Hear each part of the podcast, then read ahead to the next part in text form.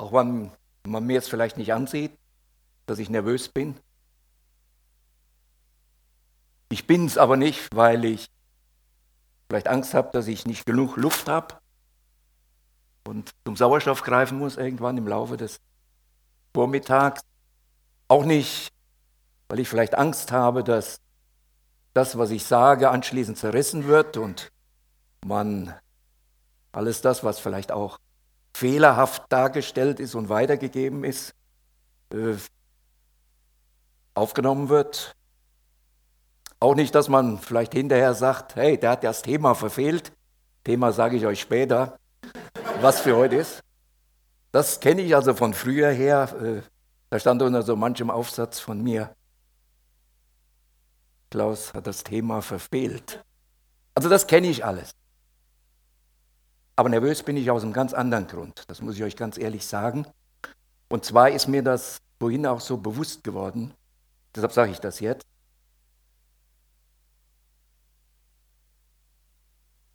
Schön, dass ihr da seid. Aber wir haben einen ganz besonderen Gast unter uns heute Morgen. Und nicht heute Morgen nur. Und ich denke, das ist etwas, was mich dann nervös macht. Der Herr hat zugesagt, mitten unter uns zu sein, auch wenn wir vielleicht eine kleine Schar heute Morgen sind. Und was das bedeutet, auch für mich als derjenige, der jetzt hier vorne steht und über diesen Herrn, der jetzt in unserer Mitte ist, etwas zu sagen, das macht nervös. Und Michael, wirst du nachempfinden können, was das bedeutet. Der Herr hat zugesagt, in unserer Mitte zu sein. Der sitzt jetzt hier, wenn wir ihn auch nicht sehen. Er ist hier. Und ich stelle mich jetzt hier vorne hin und möchte etwas über diesen Herrn sagen. Er hat eine gewisse Erwartung daran. Zu Recht, dass ich ihn so darstelle, wie er ist, mit aller Schwäche, die bei mir da ist. Und das ist das, was mich dann äh, auch leicht nervös macht. Ich denke, wer das so ein Stück nachempfinden kann, der versteht das, was ich damit gesagt haben will. Jesus, ich möchte dir Danke sagen, dass wir jetzt in diesem Kreis so zusammen sein dürfen. Dass du zugesagt hast, in unserer Mitte zu sein. Ja, ich möchte dich einfach bitten, dass das, was ich auch heute Morgen weiter sagen möchte, dass das dem entspricht, was du gesagt haben willst. Ja, dass du groß gemacht wirst. Das ist unser Ziel. Kommt nicht darauf an, die Worte, die ich mache, sondern das, was dein Geist mir sagt, was ich weiter sagen soll, Herr. Darum möchte ich dich bitten, auch an diesem Morgen. Schenke du das, dass ich einfach nur ein Sprachrohr sein darf. Und dass du gesehen wirst in unserer Mitte an diesem Morgen. Amen. Ich freue mich unheimlich, dass wir diese Serie haben über den Namen Gottes. Gibt so ein altes Lied, ich weiß nicht, die Eltern von euch werden es wahrscheinlich noch kennen. Es ist ein norwegisches Lied aus der Erweckungszeit in Norwegen. Wir haben es als Jugendliche damals viel gesungen. Und zwar das Lied Jesu Name nie verklingend. Da wird ein Stück weit das weitergegeben, was dieser Name eigentlich bedeutet und was auch durch diese ganze Predigtserie der vergangenen Wochen immer wieder in den Mittelpunkt gestellt worden ist. Dieser Name, es ist nicht nur ein Name, man sagt heute, ein Name ist wie Schall und Rauch, aber nicht bei unserem Herrn. Das ist ein Name, der bis in alle Ewigkeit Bestand haben wird, der weiter klingen wird bis in alle Ewigkeit hin. Nach dem Neuen Testament werden wir eines Tages neue Namen bekommen. Aber der Name des Herrn Jesus wird bleiben bis in alle Ewigkeit. Warum? Weil Gott ihm diesen Namen gegeben hat. Ihr kennt alle die Stelle aus dem Philipperbrief, wo der Paulus sagt, nachdem er geschildert hat, wie Jesus Knechtsgestalt angenommen hat. Darum hat Gott ihm einen Namen gegeben, der über alle Namen ist. Und einfach nicht nur einen Namen gegeben, sondern dass in dem Namen Jesu jedes Knie sich beugen wird. Das hat Folgen. Dieser Name wird bis in Ewigkeit Bestand haben. Wenn wir sehen, wie die Menschen versuchen, sich Namen zu geben im Laufe der Zeit, das sind Schriftsteller, das sind Fußballer. Jeder will sich einen Namen machen. Denken wir an den Turmbau zu Babel, da ging das ja schon los. Wir wollen einen Turm bauen, wir wollen uns einen Namen machen. Wie weit das geführt hat, denke, das wissen wir sehr wohl und sehr genau. Aber der Name Jesu, der wird Bestand haben bis in alle Ewigkeit. Und deshalb ist dieser Name auch so wichtig. Und dass wir uns mit diesem Namen auch mal auseinandersetzen und beschäftigen.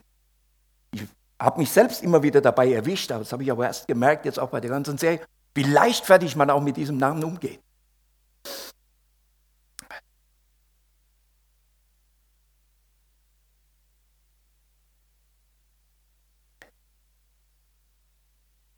Was diesen Namen angeht, ich bleibe noch mal ein bisschen bei diesem Namen, ohne gleich auf das Thema zu gehen, doch gleich aufs Thema zu kommen nachher.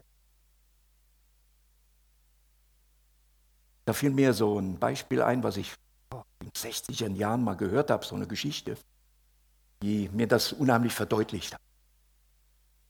Sind, ist ein Eisenbahnabteil und da sitzen sich zwei Männer gegenüber. Junger Mann, der hat ein Buch, ist da drin am Lesen und ein älterer Mann, der ihm gegenüber sitzt. Und nach einer Weile, dann wird es dem jungen Mann langweilig, seine Leserei im Buch und er denkt, wie kann ich jetzt ein Gespräch mit dem alten Mann gegenüber anfangen? Er überlegt, mit dem Wetter anfangen, das ist ihm zu dämlich. Und äh, dann äh, denkt er, naja, fragst ihn mal, weil er gerade am Buch lesen war, fragt ihn gegenüber, dann kennst du den Thomas Mann. Der alte Mann, mit keinem Begriff. Ach, sagt er, wahrscheinlich äh, gehen Sie mehr ins Theater und kennen sich da besser aus. Kennen Sie den, ich sage jetzt mal Götz George, fällt nichts Besseres ein. Sagt der alte Mann, ist mir auch kein Begriff. Ah, sind Sie mehr für in dem Bereich Film? Interessiert Sie das mehr? Kennen Sie den Heinz Rühmann? Kenne ich auch nicht. Sagen Sie mal, kennen Sie überhaupt jemanden? Dann wird der alte Mann wach. Und da sagt er, ja, einen Namen kenne ich. Den bin ich vor vielen Jahren begegnet. Das ist der Name Jesus. Und der hat mein Leben verändert. Sagt dieser junge Mann, ach du liebe Zeit. Das ist doch alt, das ist doch überholt. Dann sagt der alte Mann zu diesem jungen Mann, okay, prophezei Ihnen eins, junger Mann. Sie werden eines Tages an einen Punkt kommen in Ihrem Leben,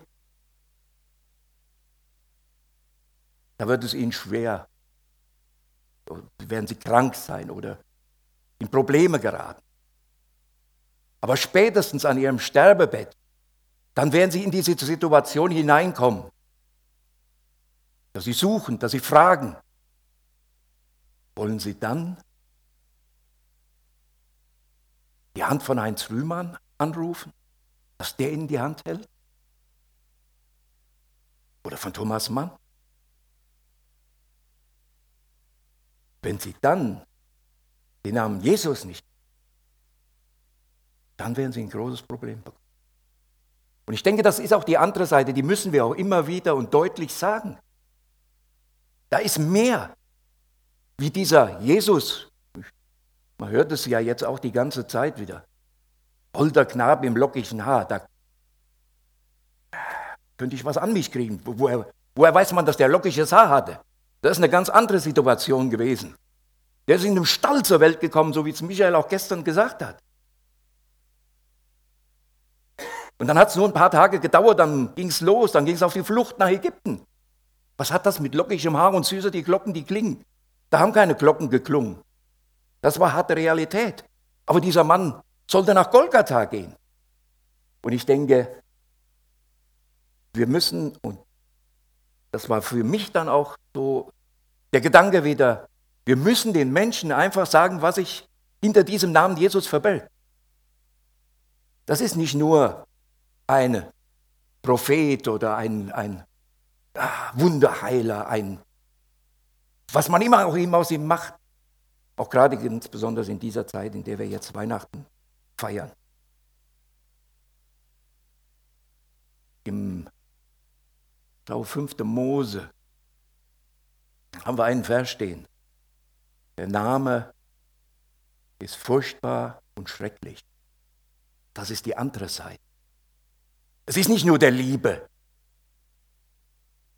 sondern es ist auch der Schreckliche. Und ich denke, da müssen wir klar und deutlich auch darauf Bezug nehmen und das auch so weitergeben. Also von daher finde ich es prima, dass wir uns einfach mit diesem, mit dieser, mit diesem Namen Jesus in dieser Intensität auch auseinandersetzen und beschäftigen hier.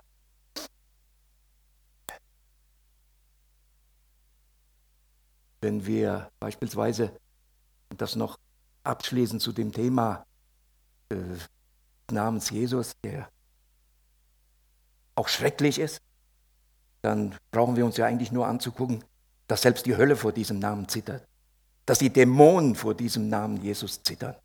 Wenn ich beispielsweise an diese Schweineherde denke, diese Dämonen, die wussten sofort, wer Jesus war. Für die war der Name, ja, keine Erlösung, für die war der Name Schrecken und Angst, weil sie genau wussten, dass in diesem Namen ihr Gericht gesprochen wird. Und so wird es eines Tages auch sein. Und das sagt, mir auch immer wieder, wie wichtig es ist für mich und denke auch für jeden Einzelnen von uns, dass wir den Menschen diesen wunderbaren Retternamen auch sagen, weil er eines Tages auch Richter sein wird. Das, was ich eben gesagt habe vom Philipperbrief, das haben wir ja da anschließend. Jedes Knie wird sich beugen müssen vor ihm. Das ist die Frage, was er hier mit diesem Jesus angefangen hat und gemacht hat.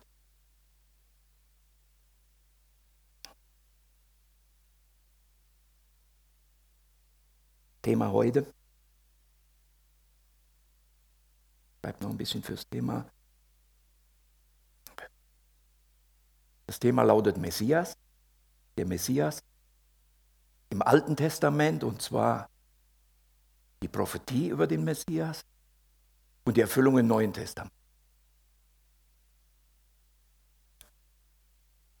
Wir sind ja auch gerade jetzt wieder in so einer Phase drin, das fällt mir immer auf, so am Jahresende, wo die großen Prophezeiungen losgehen, ne, wo die Zeitungen voll sind, was so alles äh, im kommenden Jahr passiert. Das ist immer toll zu sehen. Ne? Und wenn man dann jetzt mal Revue passieren lässt, ich will es mal so eins nennen, es hieß, voriges Jahr Deutschland wird grandioser Fußball-Weltmeister. Äh, ich muss euch nicht sagen, was daraus geworden ist. Ne? So viel zur menschlichen Prophetie. Das ist dann schon, äh, sagt dann eigentlich schon alles aus. Ne? Aber mit solcher Prophetie haben wir es hier nicht zu tun. Wir haben hier eine Prophetie im Alten Testament, die neutestamentlich in Erfüllung ging. Und als ich mich dann wirklich mit der Thematik auseinandergesetzt habe und dann festgestellt habe, dass es über 330 Prophezeiungen im Alten Testament gibt, die neutestamentlich bereits in Erfüllung gegangen sind, da habe ich gesagt, dann müsste man eigentlich sagen, bringt euch genug Proviant mit, denn wir werden über Silvester an diesem Thema dranbleiben. Denn bis wir das in, wirklich bis ins Letzte oder alle Prophezeiungen, wenn wir uns die vornehmen würden, dann wären wir wirklich nächstes Jahr noch dran. Aber das zeigt uns, wie präzise Gott vorgeht. Da wird nichts dem Zufall überlassen, da werden die Dinge über die ganzen Jahre, Jahrzehnte, Jahrtausende vorbereitend schon erklärt, erläutert, immer wieder angebracht. Äh, ich werde mich auf einige wenige einfache Prophezeiungen äh, konzentrieren. Insofern werden wir da zeitlich äh, auch hinkommen. Ich höre dann einfach auf, wenn die Zeit abgelaufen ist. Und ich habe das eigentlich mal alles auch ein bisschen bibelversmäßig aufgeschrieben. Ob das funktioniert, weiß ich nicht. Jetzt auch mit unserer neuen Anlage. Und was wir nicht schaffen, und sollte jemand Interesse haben zu wissen, wo welche Stellen sind, der kann mir das gern sagen, ich kann das kopieren, ich habe mir das hier nochmal rausgeschrieben. Und äh, es ist hochinteressant, sollte man vielleicht mal machen, wenn man die Zeit dazu findet, beim Bibellesen, beim Bibelstudium, das äh, sich mal auszuarbeiten. Hätte ich auch früher nicht geglaubt, wenn ich nicht das jetzt in dem Zusammenhang hätte mal gemacht, gemacht hätte, was äh, dort alles äh, vorausgesagt ist. Hochinteressant, tolle Sache. Äh, man muss natürlich auch vieles im Kontext lesen, im Zusammenhang lesen. Äh, und das macht die Sache dann so langwierig, so, ja, dehnt das Ganze aus. Da könnt ihr euch vorstellen, bei 330 Prophezeiungen, äh, wenn du die alle so ausarbeiten willst, keine Angst, das habe ich nicht gemacht, ich schaffe das nicht. Dann ist das schon eine tolle Sache. Aber es ist wunderbar zu sehen. Du mir gleich mal die andere Brille gibst, dann kann ich sogar was lesen. Sei so lieb. Ist also schön, wenn man in so einem kleinen Kreis ist, dass man sowas machen kann.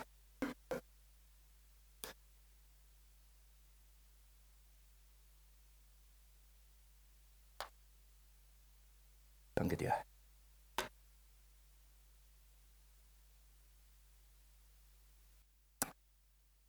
Messias, wir haben es wir vorhin auch schon äh, in den ersten, eines der Lieder mitbekommen, über den wir heute reden, der Messias.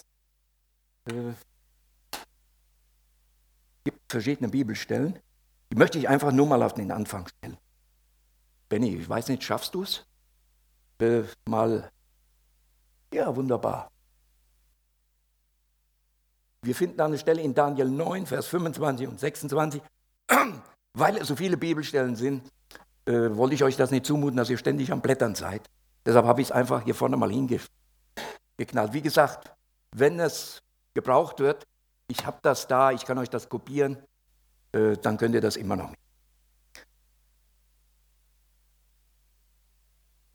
Hier taucht das erste Mal, oder hier taucht unter anderem der Name des Messias auf.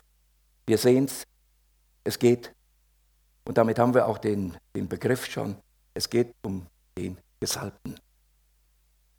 Was mich begeistert hat, war Johannes 1, Vers 41, als der Andreas, seinen Bruder Simon, nachdem er Jesus getroffen hatte, nach Hause läuft, ihn sagt, Mensch du, wir haben den Messias gefunden.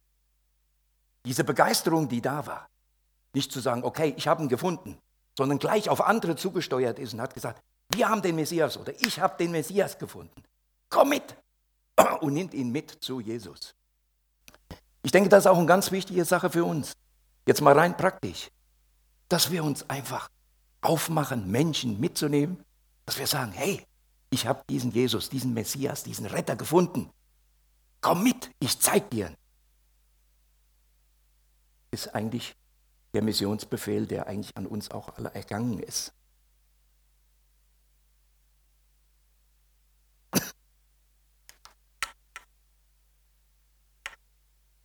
Gewünscht hatte ich mir, dass ich einer von diesen Emmaus-Jüngern gewesen wäre, was uns in Lukas 24 in, dem nächsten, in der nächsten Bibelstelle da ist. Wo der Herr Jesus mit diesen zwei Jüngern, die so frustriert sind, auf diesem Weg ist. Und dann erklärt er diesen beiden Männern alles über ihn. Das, was in den Propheten steht, das, was in den Psalmen steht, das, was im Gesetz des Mose steht, das alles erklärt der Herr Jesus den beiden. Und das wäre so ein Wunschtraum, dass der Herr Jesus, dass ich dies aus erster Hand von ihm hören könnte. Und ich glaube, den, wir wissen es ja. Ihnen ist das Herz aufgegangen. Ne? Als sie dann gemerkt haben, Mensch, das ist dieser Messias, von dem Mose schon geredet hat. Jesus sagt dann auch später in der zweiten Lukas-Stelle, die wir haben, äh, als, er, als, der, als er, der Auferstandene, bei den Jüngern ist, erklärt er ihnen noch alles, was im Gesetz des Mose, in den Propheten und im Psalm über mich geschrieben steht. Das musste sich erfüllen. Das heißt, hier sind Dinge im Voraus gesagt worden und deshalb sprechen wir auch von Prophezeiungen aus dem Alten Testament, die auf diesen Messias hindeuten. auf diesen Retter, der dort auf Golgatha dann sein Leben geben wird. Der Begriff Messias, der steht im Grundtext, da steht der Name Mashiach. Das ist die hebräische Aussprache. Messias ist einfach nur eine sprachliche Anpassung ans Griechische.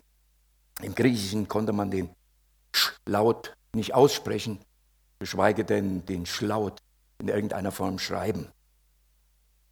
Da es im Griechischen kein Schlaut gibt, deshalb funktionierte das dort auch nicht. Und deshalb heißt die griechische Übersetzung von Messias auch Christos oder wie wir es dann im Deutschen oder Lateinischen nachher nennen, Christus. Also das ist die ganz simple Übersetzung des Begriffs oder des Namens des Messias. Neue Testament ist bekanntlicherweise in Griechisch und das Alte Testament in Hebräisch abgefasst. Von daher kommen so die Dinge. Und die Bedeutung des Messias, des Namens, ist einfach und ergreifend das, was wir eben gesehen haben in Daniel, Gesalbter. Ist das nicht unbedingt was Besonderes, Gesalbter. Im Alten Testament gibt es nämlich drei Personengruppen, die diese drei verschiedenen, die zu drei verschiedenen Ämtern gehören. Ämter, die durch Salbung eingesetzt werden sollen. Das waren einmal der hohen Priester, das waren die Könige und das waren die Propheten. Propheten nur ganz begrenzt, aber, und das ist jetzt dieses Einmalige, der Jesus, der Messias im Alten Testament, der sollte König, Priester und Prophet sein. Er sollte also alle drei Ämter in einer Person erfüllen. Als Prophet sollte er Licht in die Dunkelheit des Menschen bringen, dass er erkennt, ich brauche ein stellvertretendes Opfer für meine Sünden. Und als hoher Priester das Problem der Sünde lösen durch sein Opfer. Und als König sollte er die, und ich denke, wir werden dann im nächsten, wenn wir von dem König reden, noch intensiver darüber was hören, sollte er die, die dieses Licht angenommen haben, die dieses Opfer von Golgatha für sich in Anspruch genommen haben, die sollte er auf dem Weg Gottes führen. Deshalb Messias, König.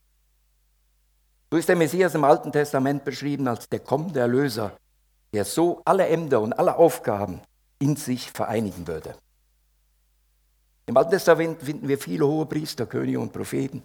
Wir kennen das ja. Bei allen finden wir aber immer wieder Versagen. Und ich kann mir vorstellen, dass man im Laufe der Zeit bei so manchem gedacht hat, Mensch, das ist der Messias. Mir David angucke, so in seiner ganzen Anfangsphase. Klein, groß geworden. Haben bestimmt viele gedacht, das ist der Messias. Das könnte der Messias sein. Aber dann gucken wir uns ihn an. Versagen. Konnte also nie der Messias sein. Aber, das ist die andere Seite auch noch, es konnte im Alten Testament auch nie einer alle diese Ämter in einem haben. Gründe davon kennt ihr wahrscheinlich. Das ist bekannt. Der Hohepriester musste aus dem Stamme Levi sein und die Könige mussten aus dem Stamme Judas sein. Also konnte niemals ein David gleichzeitig der Messias, weil er nie diese beiden Ämter, Hohepriester, König, Prophet, in einem vereinigen. Insofern war auch klar, dass Jesus eine ganz besondere Stellung hatte. Also dieser Messias, das musste schon eine ganz besondere Person sein. Also konnte es keiner von diesen Königen oder Priestern oder Hohepriestern sein, weil er diese Einmaligkeit besessen, besitzen musste, dass er alle drei Ämter in einem vereinigen konnte. Interessant ist auch, das Alte Testament beschreibt den Messias in zwei völlig verschiedenen Arten. Einmal als den leidenden Messias und zum Zweiten als den herrschenden Messias. Und ich denke, erst im Neuen Testament wird uns so richtig deutlich, dass es zwei verschiedene Phasen sein sollten, in denen der Messias erscheinen sollte. Wenn wir 1. Petrus 1, 9 bis 11 nachlesen, dann sehen wir das. Zum ersten Mal kommen, zum ersten Kommen ging es darum, die Probleme der Sünde zu lösen. Das war der leidende Messias. Und er wird ein zweites Mal kommen als König.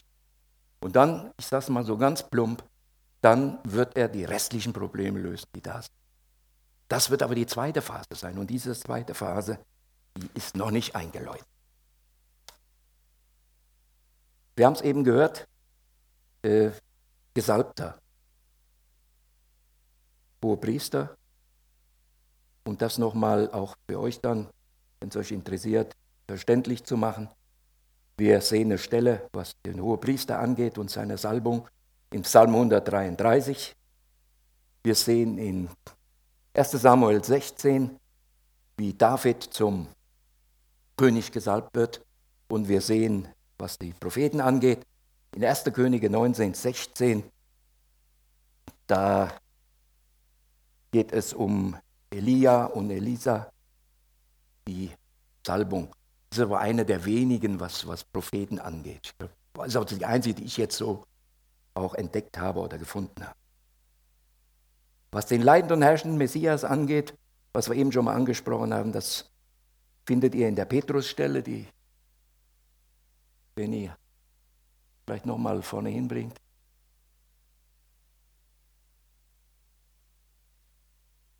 Das ist das, was ich eben sagte. Die Propheten im Alten Testament, die haben natürlich versucht, rauszukriegen, was es damit auf sich hat. Und da siehst du auch so ein bisschen diese Unsicherheit dann bei den Propheten. Diese, dieser leidende Jesus und dieser herrschende Jesus, das irgendwie äh, in Einklang zu bringen oder auseinander zu bringen, das äh, kommt so ein Stück weit in dieser Petrusstelle auch hier zum Tragen, wie schwierig das auch damals gewesen ist. Ich denke, das sehen wir auch vom im Rückblick jetzt neutestamentlich viel, viel besser. Interessant ist, die erste Stelle, die wir in der Bibel finden, die von dem kommenden Messias redet. Und da können wir ganz weit zurückgehen. Da schlagen wir nämlich 1. Mose 3 auf. Und da sehen wir das erste Mal diese Ankündigung. Ihr kennt diese Stelle, das ist der Sündenfall Adams und Evas. Da geht es schon los mit der Ankündigung des Messias. Und die Dramatik des ganzen Sündenfalls, und wir müssen uns nochmal, Michael hat es ja auch gestern nochmal ganz eindeutig und intensiv getan, dieser Sündenfall ist der Knackpunkt. Und die Dramatik, die in diesem Sündenfall liegt, ist, dass Adam, mit dem Gott einen Bund geschlossen hat, und ich glaube, wir haben über Bund auch schon einiges gehört und mitgekriegt, was das bedeutet, wenn Gott einen Bund schließt, entweder einen Bund auf Einseitigkeit oder auch einen Bund auf Zweiseitigkeit, wie das verbunden ist, das Ganze, und welchen Tiefgang das Ganze gehabt hat und wie wichtig das gewesen ist dann Gott hat hier mit Adam, wohlgemerkt mit Adam, einen Bund geschlossen. 1. Mose 2, 15 bis 17. Gott gibt ihm alles. Aber ein Baum schließt er aus. Ich denke, das müssen wir uns immer wieder, auch wenn wir sagen, das kenne ich bis zur Genüge, immer mal wieder neu vor Augen führen. Jedenfalls kam es mir so vor bei der Vorbereitung. Dieser eine Baum ist ausgenommen. Aber Adam ist es, der den Bund bricht. Seine Frau hat zwar das Gebot als Erste übertreten, und sie sich verführen lassen hat oder verführt wurde. Aber ich halte das Ganze bei Adam für noch schlimmer. Denn er hat ganz bewusst Gottes Gebot gebrochen. Und das hat dann im Grunde genommen auch die ganze Katastrophe ausgelöst. Der ganze Sündenfall, der all die Folgen von Leid, Schmerz, Blutvergießen bis heute mit sich gebracht hat. Aber ihr Lieben, dass nicht nur beide von der verbotenen Frucht gegessen haben. Viel schlimmer ist es noch, dass Gott zum Lügner erklärt wurde. Der Mensch wollte mehr sein, als er war. Sein wie Gott. Daran hat sich nichts geändert bis zum heutigen Tag. Aber wer steckt hinter alledem? Die Schlange? Aber ich denke, die Schlange war nur ein Medium. Vielleicht das erste Medium des Okkultismus könnte man sie vielleicht bezeichnen. Der Satan hat die Schlange gebraucht. Wir lesen in Offenbarung 12, 9, das beschreibt wer die Situation. Die alte Schlange, der Teufel. Das ist der Begriff dafür. Aber wer war Satan? Wer hat uns das alles eingebrockt? Satan war ein Engel. Satan war ein Cherub. Er hatte eine wunderbare Stellung in Gottes Herrlichkeit. Sein wollen wie Gott. Das war sein Ziel.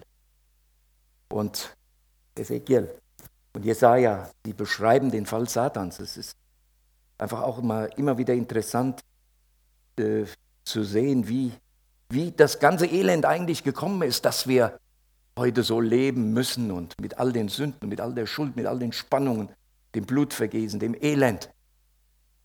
Wer hinter diesem ganzen Dilemma steckt, das ist nämlich der Satan. Wenn ich das richtig lese, dann ist dieser Sturz, wo Gott den Satan auf die Erde wirft, schon vor 1. Mose 3 gekommen. Ich habe mal nachgelesen in einer entsprechenden Übersetzung.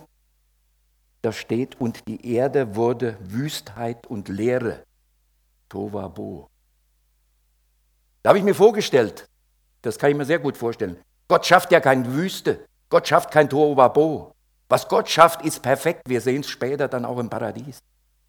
Aber wo der Satan auftaucht, wo der Satan landet, da wo er seinen Herrschaftsbereich aufbaut, da ist Tovabo, da ist Dunkelheit, da ist Finsternis.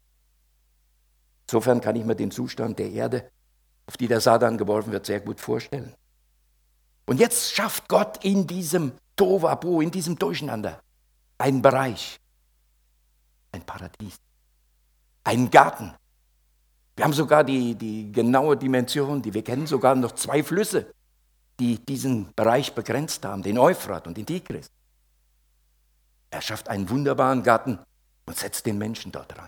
Wir haben es gestern noch mal mitgekriegt, wie Gott mit diesem Mensch dann kommuniziert, wie sie im Garten spazieren gehen, wie sie sich unterhalten, wie sie sich austauschen. Eine wunderbare Situation. Und dass das dem Teufel gestunken haben muss, ich denke, das kann man sich sehr gut vorstellen. Er hatte doch die Erde gekriegt. Er wurde doch auf die Erde geworfen. Und jetzt schafft Gott auf dieser Erde, die er vielleicht für seine gehalten hat, schafft er einen Zustand und setzt einen Menschen hinein und sagt, macht ihr die Erde unter. Das muss ihm ein Dorn im Auge gewesen sein. Diesen Alleinanspruch, den er hatte als Teufel, als Satan, der war jetzt weg. Jetzt war der Mensch. Gott setzt den Mensch auf diese Erde. kann man gut vorstellen, dass er alles dran gesetzt hat, um das zu zerstören.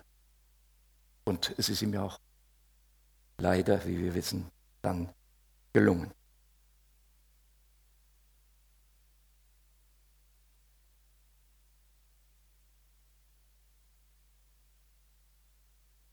Aber auch das, muss ich sagen, das fasziniert mich. Oder wie ich mich da gerade mit diesen Anfängen nochmal so beschäftigt habe dass Gott den Menschen in dieser Situation nicht allein. Adam und Eva haben sehr schnell entdeckt, hier ist Schuld. Jetzt ist was passiert. Gott hat wahrgemacht, was er uns angedroht hat. Und sie verstecken sich. Und ich will nicht wissen, was in den Köpfen, in den beiden Köpfen vorgegangen ist. Was haben wir da nur gemacht? Gott hat es uns ganz klar gesagt. Und jetzt können wir die Konsequenzen tragen. Und damit lässt Gott diese beiden nicht allein. Gott kommt in diesen Garten. Adam, wo bist du? Übrigens, er sagt ja auch nicht, Adam und Eva, wo seid ihr? Sondern er sagt, Adam, wo bist du? Mit Adam hatte Gott diesen Bund geschlossen. Und Adam hatte diesen Bund gebrochen.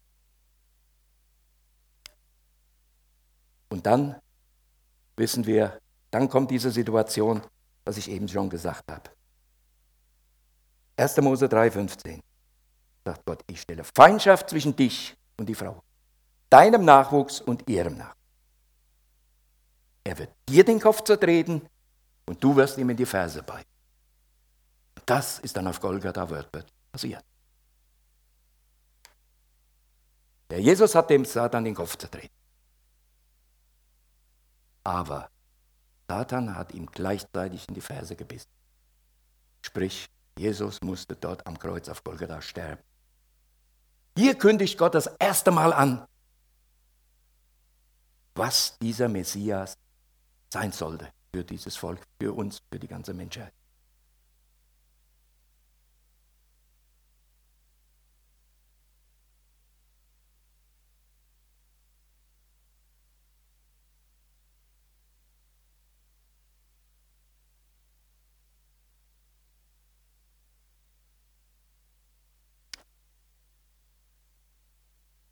Die Abstammung des Messias wird uns alttestamentlich bis ins Detail beschrieben. Wir haben 1. Mose einige Stellen, wir haben sie in der Apostelgeschichte. Ich werde jetzt einfach ein bisschen radikaler vorgehen. Das ist doch zu viel. Äh, wenn man 1. Matthäus, mal nachliest, Matthäus 1 mal nachliest, äh, mich hat das immer gestört, diese vielen Register da. Ne? Von dem stammt von dem ab, von dem ab. Abraham, Isaac, Jakob, Judas, Isai, David. Nicht mit den ganzen Geschlechtsregistern. Aber hier führt Matthäus einen sehr exakten Beweis aus. Das, was Jesus am Anfang sagt. Wo der Messias raus soll. Aus welchem Geschlecht er kommt. Und da hat sich nichts verändert im Jahre der, der vielen Jahrtausende. Es ist genauso eingetreten und gekommen, wie es war. Wir haben die, ich habe nur mal die paar Namen aufgeführt, gerade auch schon Abraham, Isaac, Jakob, Judas, Isai, David. 2. Samuel 7 finden wir das. Und in Hebräer 1,5, da sehen wir es auch nochmal.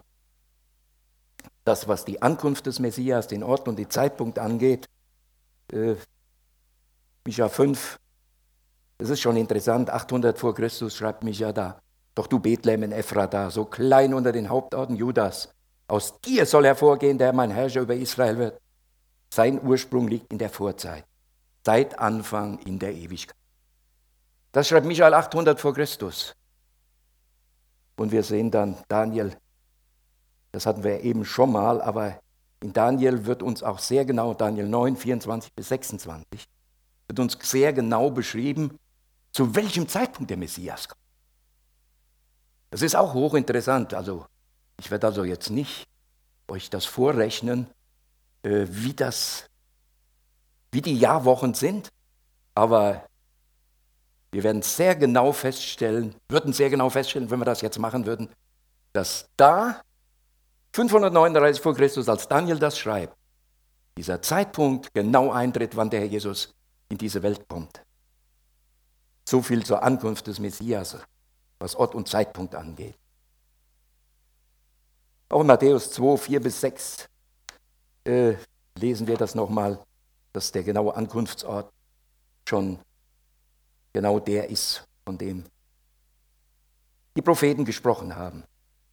Dass er von einer Jungfrau geboren wird, ist auch ja, eine außergewöhnliche Geschichte. Das kennen wir und das wird ja auch heute überwiegend geleugnet, dass das machbar ist. Auch da gibt es hochinteressante medizinische Aussagen zu, die man damals noch nicht kannte, die man auch vor, ein paar Jahren noch nicht kannte. Ich will da auch gar nicht ins Detail gehen, da könnt ihr euch selbst mal mit auseinandersetzen. Jesaja 7,14, 700 vor Christus, sagt Jesaja, da spricht Jesaja schon davon. Sowohl in 7,14 als auch in Jesaja 9,5. Und im Matthäusevangelium sehen wir dann die tatsächliche Erfüllung dieser Voraussagen. Hochinteressant finde ich auch, wir haben es ja vorhin schon mal angedeutet, als Hosea 700 vor Christus sagt, aus Ägypten rief ich meinen Sohn. Leute, aller Liebe, 700 vor Christus, so etwas zu sagen, der Hosea wusste bestimmt auch nicht, was er da schreibt. Und wir wissen es aus Matthäus 2,15, dass der Jesus bis zum, mit seinen Eltern bis zum Tod des Herodes dort in Ägypten geblieben ist. So erfüllte sich, was der Herr durch den Propheten vorausgesagt hatte. Aus Ägypten habe ich meinen Sohn gerufen. Matthäus 2,15. Was den Verrat Jesus angeht, auch da finden wir in Jesaja 520 vor Christus ganz klare Aussagen. Da wird sogar der Preis, für den der Jesus verraten worden ist, schon genannt. Die 30 Silberstücke. Und da haben, finden wir die Aussage des Herrn Jesus, das bin ich Ihnen also wert. Später kriegt der Judas, was gebt ihr mir, wenn ich euch Jesus verrate? Dann haben sie sich auf 30 Silberstücke geeinigt. Das 520 vor Christus. Was die Verurteilung angeht, ich denke, das wissen wir sehr intensiv, da brauchen wir, glaube ich, gar nicht mehr drauf einzugehen. Psalm 69, da sagt der Jesus, ich will den nur nehmen. Oder Jesaja 53 ist mir noch lieber, das kennt man nämlich ganz gut. Das ist ein wunderbarer, ein wunderbares Kapitel. Er wurde misshandelt, doch er beugte sich und machte seinen Mund nicht auf, wie ein Lamm, das zum Schlachten geführt wird, wie ein Schaf, das vor den Scherern verstummt. So ertrug er alles ohne Widerspruch. Wir lesen im Psalm 35 von den Zeugen, die auftreten gegen Jesus. Da sagt der Psalmist, verlogene Zeugen sagen gegen mich aus. Sie werfen mir Verbrechen vor, von denen ich nicht weiß. Sie vergelten mir Gutes mit Bösem. Ich bin verlassen und allein. Und, mein, und in Psalm 38, 13 sagt der Psalmist, meine Feinde stellen mir tödliche Fallen, suchen mein Unglück und verleumden mich. Intrigen spinnen sie den ganzen Tag. Und dann haben wir in Matthäus auch die Situation, wo die Zeugen auftreten und falsch Zeugnis gegen Jesus auslegen, auch weitergeben. Von den Misshandlungen, die er Jesus erlitten hat, finden wir in Jesaja, in Micha, Matthäus schildert uns dann im Detail auch, wie es in der Praxis ausgesehen hat, muss man leider sagen. Was die Geißelung Jesu angeht, sind die Voraussagen im Psalm 129, 3 schon gemacht. Meinen Rücken haben sie aufgerissen wie ein Feld, in das man tiefe Furchen pflügt. Johannes beschreibt es dann. Daraufhin ließ Pilatus Jesus auspeitschen.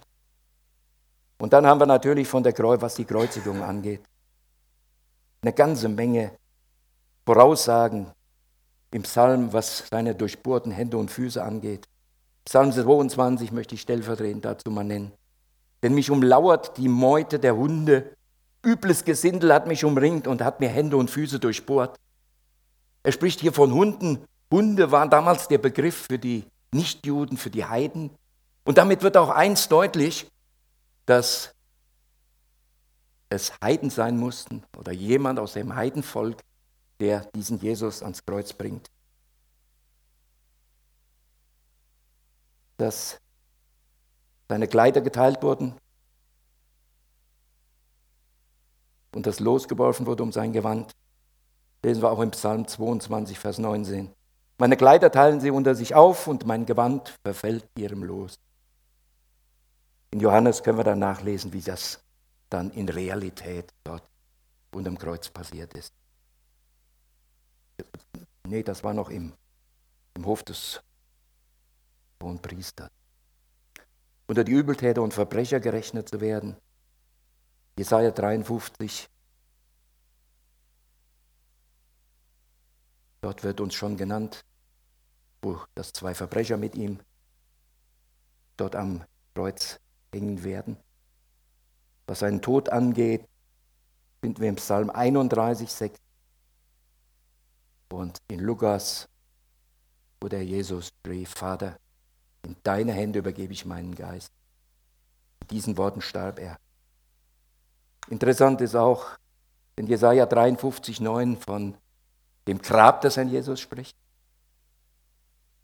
Jesaja 53, 9, bei Gottlosen sollte er liegen im Tod. Doch ins Steingrab eines Reichen legte man ihn, weil er kein Unrecht beging und kein unwahres Wort aus seinem Munde kam. Das der Jesaja schon hunderte Jahre vorher vorausgesagt.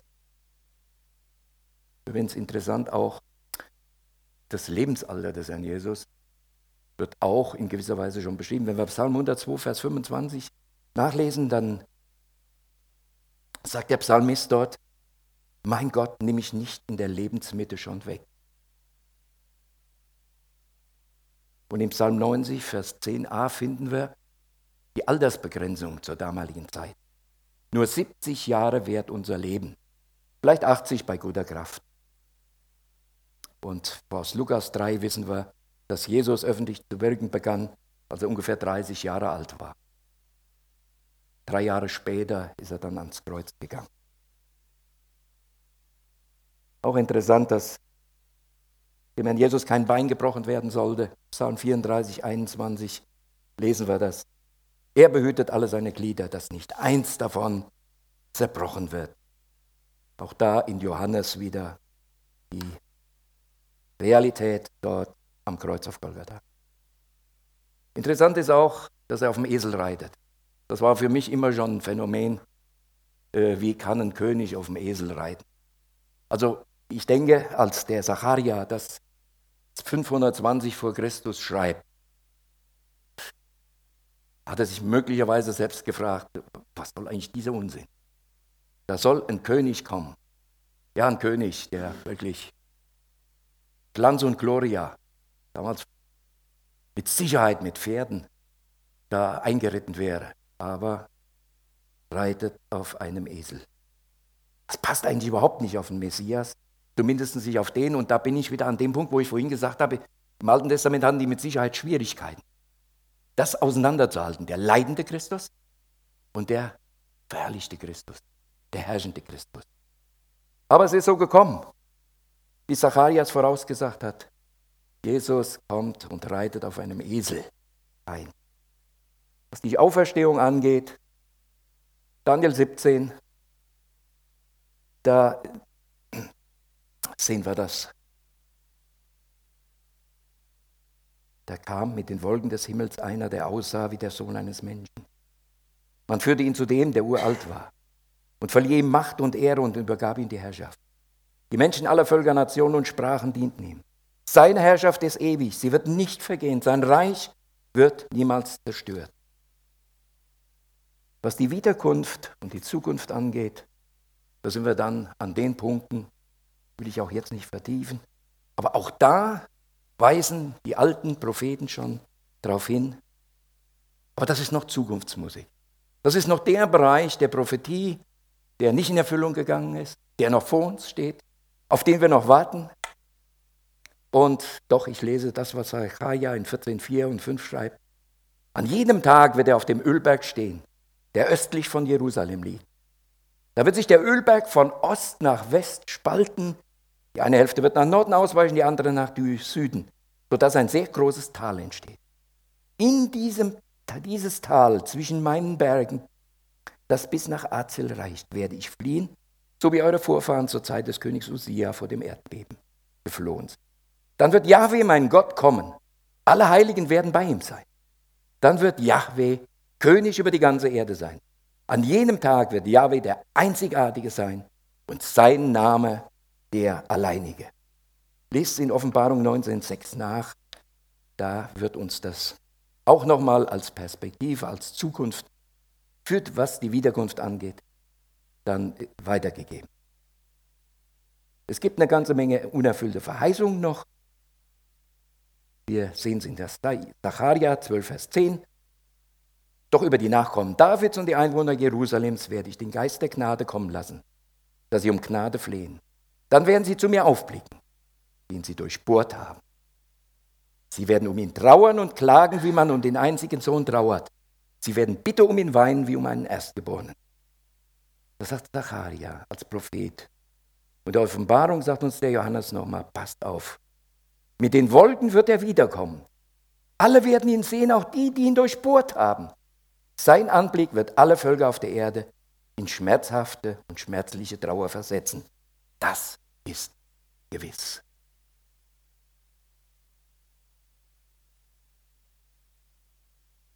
Das ist Zukunft, die noch voraus, die noch vor uns steht. Und ich denke, es ist unheimlich wichtig, dass wir uns mit den biblischen Dingen befassen, damit wir auch wissen, was um uns herum passiert und das einordnen.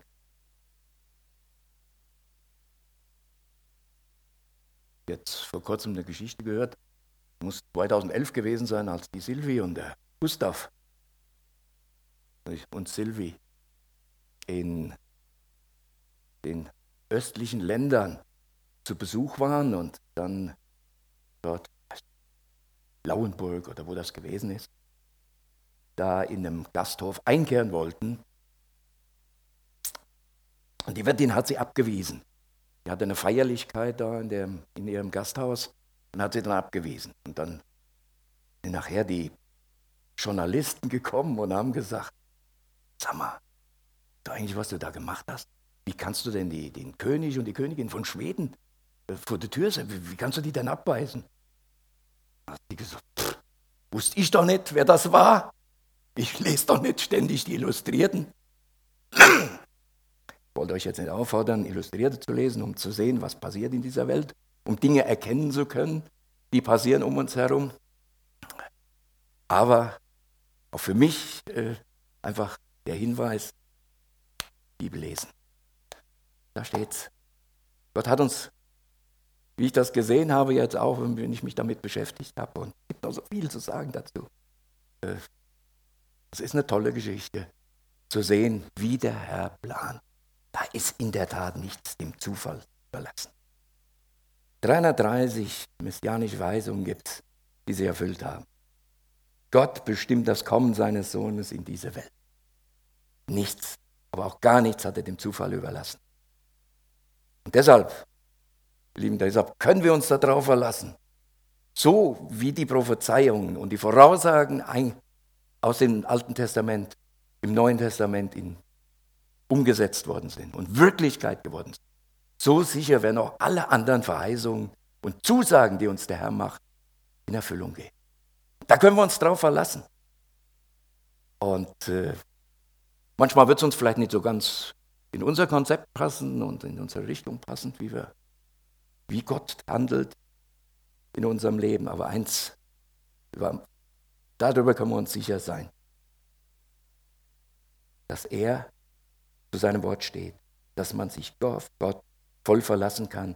Das ist das, was ich, was mir so klar geworden ist, ja auch hier. Äh, Gott ist kein Gott der Unordnung und der sich ständig anders überlegt, wie er Dinge regelt und Dinge tut sondern er geht konsequent seinen Weg und dass wir mit ihm gehen dürfen, das ist ein so ein riesen, riesen, riesen Vorrecht. Machen wir uns das auch zunutze, um das anderen Menschen weiterzugeben. Das vorzuleben ist natürlich eine ganz wichtige Sache. Wir wissen, dass wir da oftmals scheitern, aber ich denke, mit seiner Kraft und mit seiner Hilfe, da wird es uns gelingen, diesen Namen, diesen Messias bekannt zu machen, weiterzugeben. So wie die Jünger gesagt haben, hey, komm, ich habe den Messias gefunden. Komm, ich will ihn dir zeigen. Lass uns noch zusammen beten. Herr Jesus, du bist ein wunderbarer Herr. Du hast einen Namen, der über alle Namen ist. Herr, in deinem Namen wird jedes Knie sich beugen müssen. Der irdischen, der unterirdischen, der himmlischen. Welt. Jeder. Und Herr, wir möchten dir einfach Danke sagen, dass wir diesen Namen kennen und dass dieser Name für uns Rettung geworden ist. Und dass wir keine Angst vor der Zukunft haben brauchen, vor dem, was auf uns zukommt. Du wirst wiederkommen. Du wirst das umsetzen, was du vorausgesagt hast. Wir werden mit dir herrschen dürfen in aller Ewigkeit. Ja, wir wagen uns das überhaupt nicht vorzustellen, was das bedeutet. Und ja, wir bitten dich einfach, dass du uns die Kraft gibst, das im Alltag auch umzusetzen, auszuleben, vorzuleben. Ja, dass das andere erkennen, dass andere Interesse daran bekommen, das zu haben, was wir besitzen. Ja, wir sind diejenigen, die etwas weitergeben können, weil wir es erfahren und erlebt haben. Lass das andere auch erfahren. Danke, Herr, dass du so ein wunderbarer Herr bist. Und ich möchte dich auch bitten, dass du mit uns durch diesen Tag gehst, auch die Zeit jetzt noch, äh, wo wir Anbetungslieder singen, mit denen wir dich loben und anbeten dürfen, Herr, deren Inhalt auf dich allein hinweist und das ist wunderbar. Dir gehört das Lob, dir gehört die Anbetung, dir gehört die Ehre für alle. Amen.